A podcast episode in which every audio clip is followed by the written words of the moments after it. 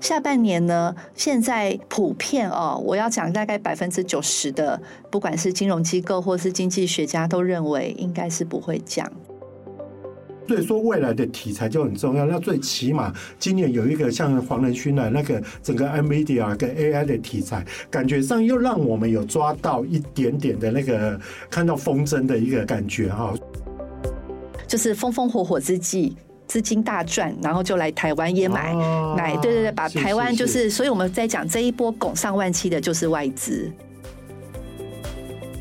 欢迎收听远见 On Air，各位听众朋友，大家好，我是主持人远见杂志总编辑李建新。哇，今天我们邀请来的来宾呢，是我们远见的副主编，也是我们金融组的召集人君雅。君雅，你好。建新哥好，各位听众朋友大家好，我是君雅。哇，我们都知道说哈，其实今年自开年以来，台湾的经济成长率一直起起伏伏，然后一直在说保四、保三、保二，现在不晓得要保几才保得住哈。可是经济成长率没有多好，但是我们那个股市却是一直强强棍哈。害我年初的时候，结果就会想说我要获利了结，我现在都后悔不已，现在就觉得很懊恼哈。那到底下半年会持续是？一个在高点的一个状况，是下半年是一个值得进场的好时机呢，还是说哇，下半年真的要反映到现在经济的一个现实面呢？那我们今天啊特别请来君雅来跟我们聊这个议题。君雅其实在我们这次的一个七月号专题里面呢，因为我们每年大概都会把大概收集了上半年的一个财报，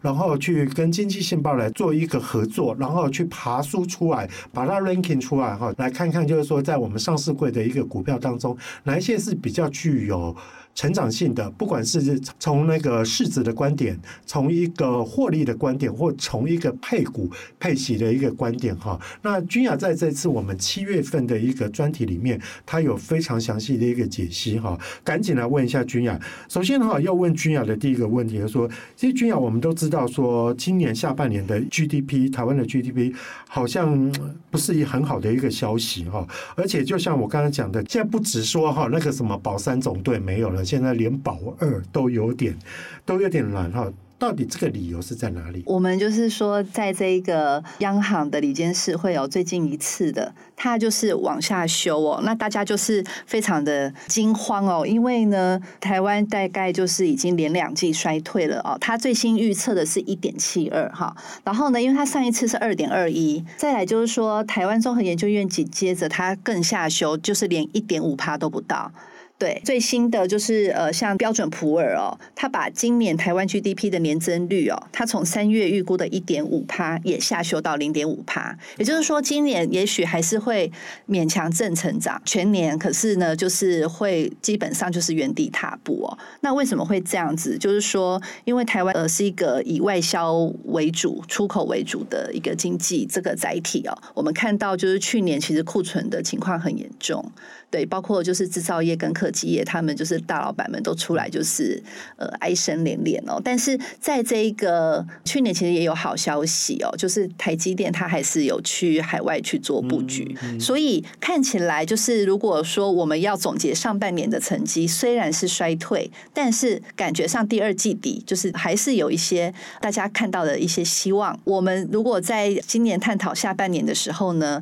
其实专家学者们也说，大概第二季底就是。最差的时候哦，所以说来就会、嗯、就会谷底反弹了。因为在库存去年大概是第三季的时候，大家开始有一个消化、呃，对，过多就是你就会拼命打库存嘛啊、哦，你就会减缓生产，然后去找找看还有没有其他地方会有一些新的订单。嗯嗯嗯、那现在看起来这个情况是去化的还蛮顺畅，只是说呃出口没有那么快的可以回来，嗯、因为呢呃。欧洲像俄乌战争还在打，美国跟中国还在角力，其实大家都还在看风向。台湾其实内需服务业又很好，所以在看 GDP 的时候，我们其实要看一个本质上，就是台湾过去三年真的太厉害。嗯啊，尤其是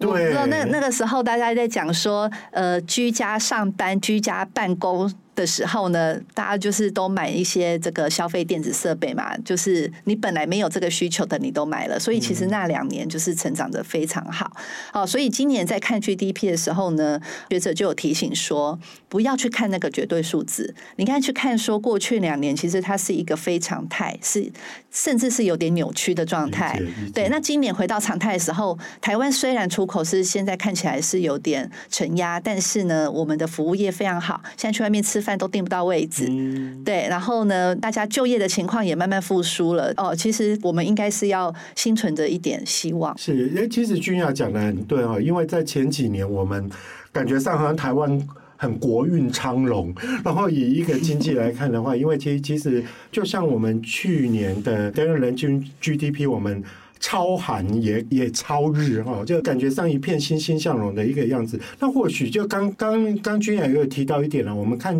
GDP，因为它是一个我们常常在讲的是指说它的成长率嘛，指的这样，它其实就是说，如果我们去年的基期比较高的话，那当然我们今年就会比较较稍微保守。可是我觉得君雅刚刚也提到一个情况啊，不管是在投资来讲，或者是说在经济成长率来讲，有时候也蛮看。题材的，它就跟房地产一样，我们都会觉得说，其实他看的就是一个未来值嘛。那所以说，未来的题材就很重要。那最起码今年有一个像黄仁勋的那个整个 NVIDIA 跟 AI 的题材，感觉上又让我们有抓到一点点的那个看到风筝的一个感觉哈。所以说，而且刚刚君雅也带来一个好消息了，好像在最坏的时候，好像就到第二季，那感觉上现在要开始开始反弹了，对不对？第二季就是大家看。看哦，经济数据方面有可能就是一个走一个落底的哦，探底啦，应该是探底的一个不不到一个最低点哦。那想就是说，这次访问过程中呢，就是台新院景气预测中心的主任孙明德主任，他就有跟我们讲一个，我觉得比喻很有趣。他说，我们现在在看这个成绩哦，好像是一个一百分的学生跟一个考四十分的学生。平均分数好像勉强及格，或是我们觉得它很差。对。但是你仔细看里面，哎，有人表现特别好啊，像今年航空业就很不错嘛，哈。然后像观光餐饮哦，王品啊，然后那些饭店业都是吃到不错的一个甜头哦。当然，他们前两年过得很辛苦，只能说就是现在大家在观察的，就是说，如果你要去看投资市场，它其实就是现在还是有点惊涛骇浪哦。为什么？因为前面套牢的人太多，哦，理解理解，所以会它是一个呃，你知道它这个市场可能会可能会呃有一点盘整，或是在往下探哦。为什么？因为我们录音的时候是七月初嘛，哈，七月十号之后就会有最新一个月的月报，啊、呃，六月我们对，然后再往下，大概八月的时候，我们就可以看得到整个第二季的财报，啊、就会知道说现在到底呃上市贵公司的表现如何？君雅，可是我比较好奇就是说哈，你刚刚我们在讲说整个保二保不了，然后经济成长是一个比较保守的一个状况，那是只有台湾呢，还是说哦呃，其实其他国家也都这样？那台湾相对也还不错呢？帮我们解读一下。就是说年初的时候做一个总经体哦，那时候就有把呃 INF 它预测各国的 GDP，我们把这个数据拉起来。确实，其实今年呃，大家在看 GDP 并没有那么乐观，但是有一个国家例外，就是印度。哦，呃，那中国的话，它依然是有它的一个人口红利在，可是可以看得出来，它虽然还保有一绝对优势的数值，但，但是就是它如果跟其过去它自己的表现比起来，嗯嗯、呃，它的复苏的情况，大家还在观察。理解理解，但像韩国这些这些其他我们邻近的国家呢？都差不多，都差不多。对，那它当然是会有一个机动调整哦。不过，我想就是我们这一期的封面是香港哦，香港它 过去非常的惨，它的一个资金外流的情况也很严重，然后它的经济的情况呃也不如以前哦。大家看它是一个亚洲的金融中心哦，不过它相对起来，它正在复苏中，它的这个 GDP 的表现是有往上的。就我们这一期的封面刚刚是写到香港了。讲说，香港也衰了几年了。那本来说他他那个亚洲金融中心的一个地位被新加坡给取代嘛，可是他还是有他非常坚强的底蕴，不管是是人才，或者说他以前的制度，再包括他有一些基础建设各方面来讲的话，那现在又又中国大陆又蛮给力的，把整个珠江三角洲的一个要形成一个大港湾区的一个情况嘛。可是当然，我觉得他也还是有一些他的挑战在啦。这个这个也是值得跟我们的听众朋友哈再去再提醒一下。那另外哈要跟君雅问的另外一个议题就是说，其实这几年我们非常关心，而且会影响到世界的一个经济的一个哦非常重要的一个动荡与不动荡的元素，就是在于升息嘛。那我们知道就是说，其实在六月份 Fed 有首度暂停升息。那所以下半年是开始要降息了吗？怎么看这个？如果说呃，将来不管是发展是哎，我们升息时代已经停止，要甚至要转成降息时代的话，你觉得对全球的经济会有什么影响？嗯，这个也是很蛮有趣的一个状态哦。就是大家在本来去年的时候就一直在讲，今年就是一个。升息的终端哦，就是大概今年就是整个节奏就会结束了，所以去年其实债券就是相当受到欢迎。下半年有没有机会降息哦？首先我先讲哦，就是在今年初的时候有一个词非常的红，叫经济衰退。你那时候去 Google 的时候，你就会发现它排第一，而且有多少人搜寻，大家都担心经济衰退哦。然后呢，最近就比较少人在提。为什么呢？因为 Fed 首度暂停升息，然后就业数据看起来还不错，通膨感觉上有稍稍控制了。不过下半年呢，现在普遍哦，我要讲大概百分之九十的，不管是金融机构或是经济学家都认为应该是不会降，嗯，它应该是会先暂停。暂停之前，应该还会再升一到两次，也就是说，现在目前的利率是五趴到五点二五哦，终端应该会升到五点五到五点七五。那它它升到一个终端，就是大家觉得很痛苦啊，像现在去美国买东西都好贵哦，哦，他们都承受很高的这个利率，但是它到最后，它会慢慢的到一个它的目标利率，目标利率就是大概二左右，它还有一很长一段路要走。所以在这中间呢，最近这个像今天最新的，就是昨天有一个 Fed 里面的一个呃学者小，他写了一个小论文，结果他简单来讲一句话，他预测就是二零到二零二五、二零二六才会降息。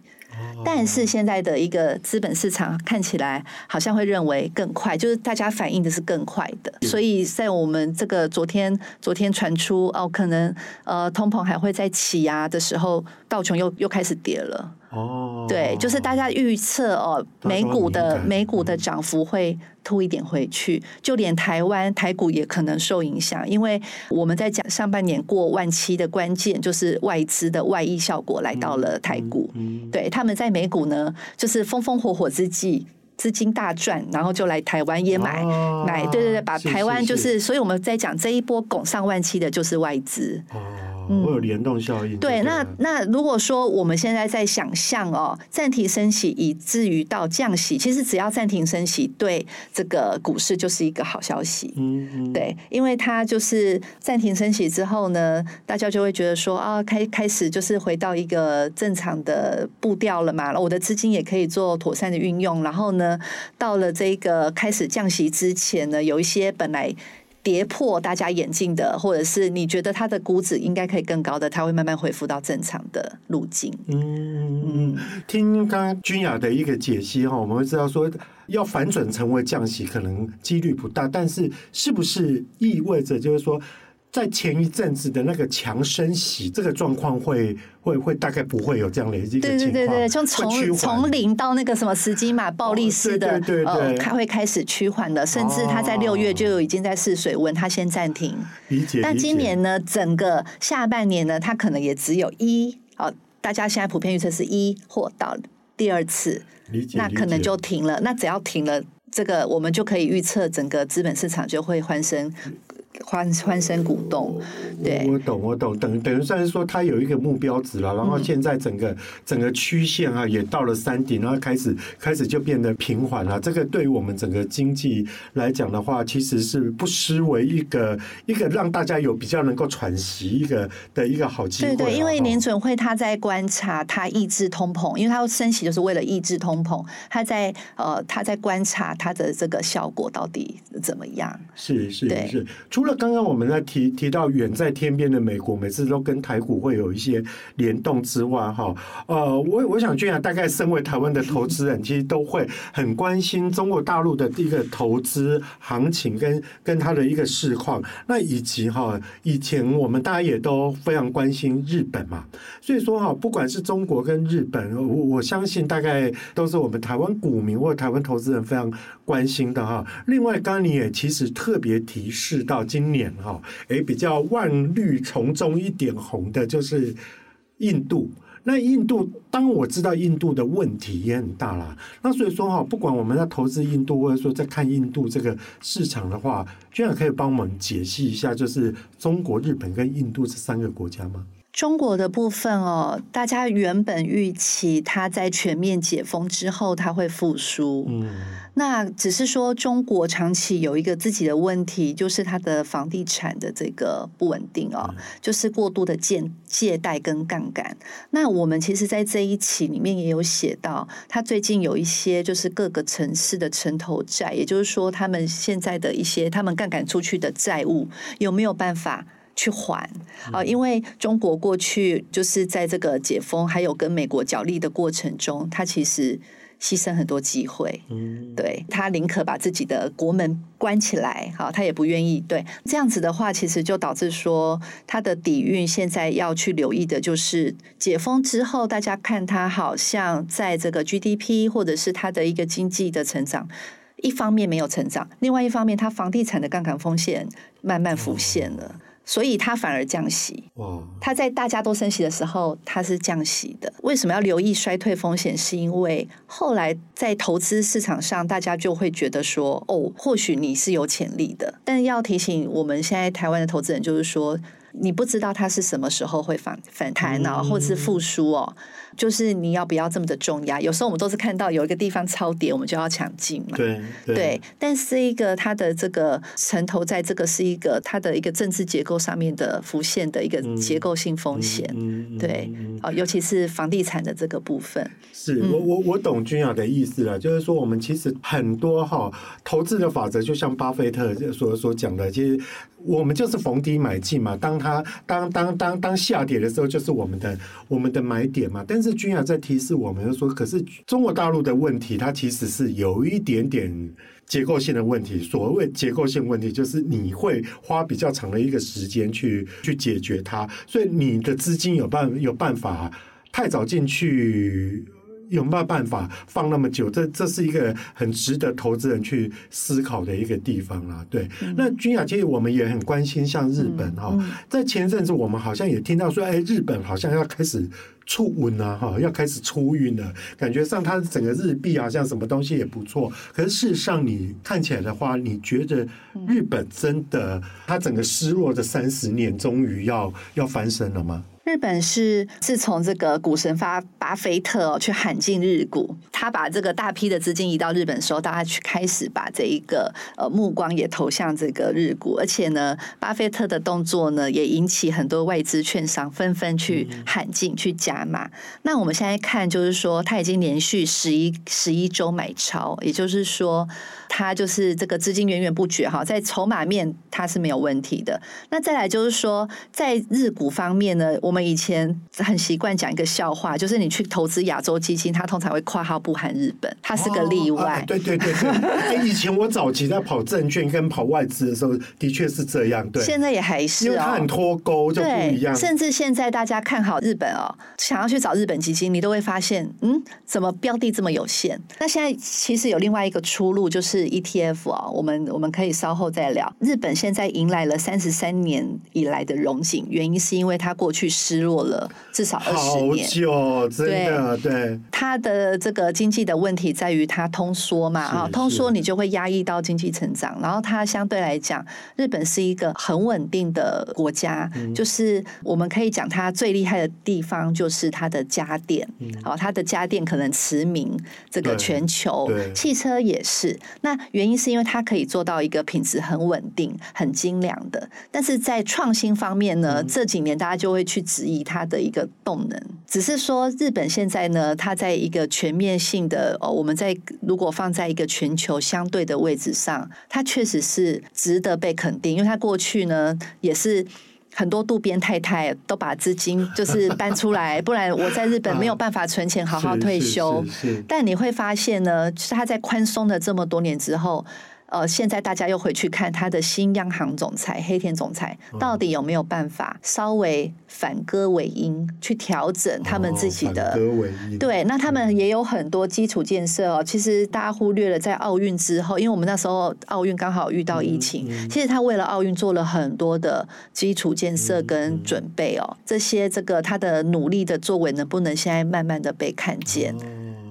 那现在台湾的投信公司也一档接一档去推出跟日本有关的 ETF，原因就是因为他们也看好未来的日本持续的一个呃往上的机会。那除了日本，印度是今年它人口首度超越中国，中国大陆。对，对，那我们再讲一个人口红利哦，印度呢，它相对来讲，它的第三任期，它它就是 它已经第三次了，它它想要好好的。留下他的历史的这个，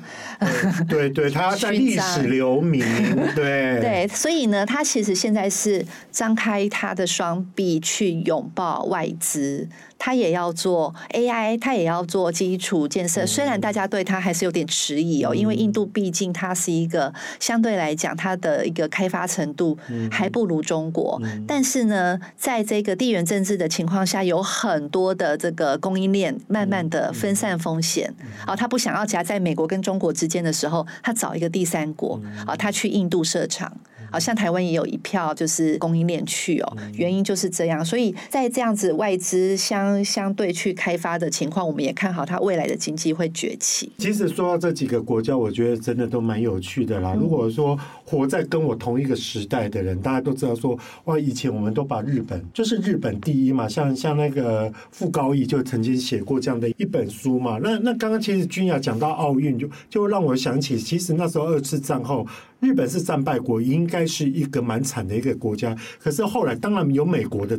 的资助了，因为美国那时候要跟俄罗斯哈，要跟要跟苏联要要对抗，就把它当成东北亚的一个非常重要的一个军事基地，所以挹注了非常多的资金去扶植它。当然，日本我觉得有一个非常重要，就是他在一九六四年的时候不是办了奥运嘛？那时候办了一个东京奥运，就很多基础建设进去，所以对应到刚刚君雅所讲的哈。本来是两千年奥运，哎，两二零二零变二零二二奥运，但别忘了，虽然感觉上他那个奥运有点有有点因为有点时运不济，但它基础建设都是在的。他们本来日本就想要趁着这一波再重新的光复起来，那它的基础建设，我觉得的确的确是值得我们。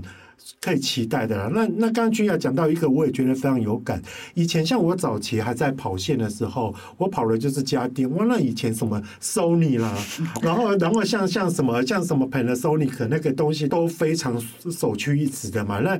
小时候我们谁没有用过 Sony 的 Walkman 嘛？对，那那同样的，可是后来我们有一阵子我们跑家电的人就会说，哇，那 Sony 怎么一下子变 Sorry 啊？就是说那感觉上它它好像创新的那个都不在了啦，但但会希望说日本其实其实日本的确，因为他们是相对民族性比较保守的一个国家，很多东西都要你有跟日本交涉过。我像我们每次要跟日本人要去第一个访纲，哇，那个整个公文往返是非常非常可怕的。那所以这一点哈，的确在快速变动、快速迭代的世界，我觉得有一点点的麻烦呐。那刚刚这提到，当然像印度的话，除了君雅刚刚讲的，它的人口中超过了中国以外，它 GDP 也是去年还是今年超过了英国嘛，成为第五大的经济体。那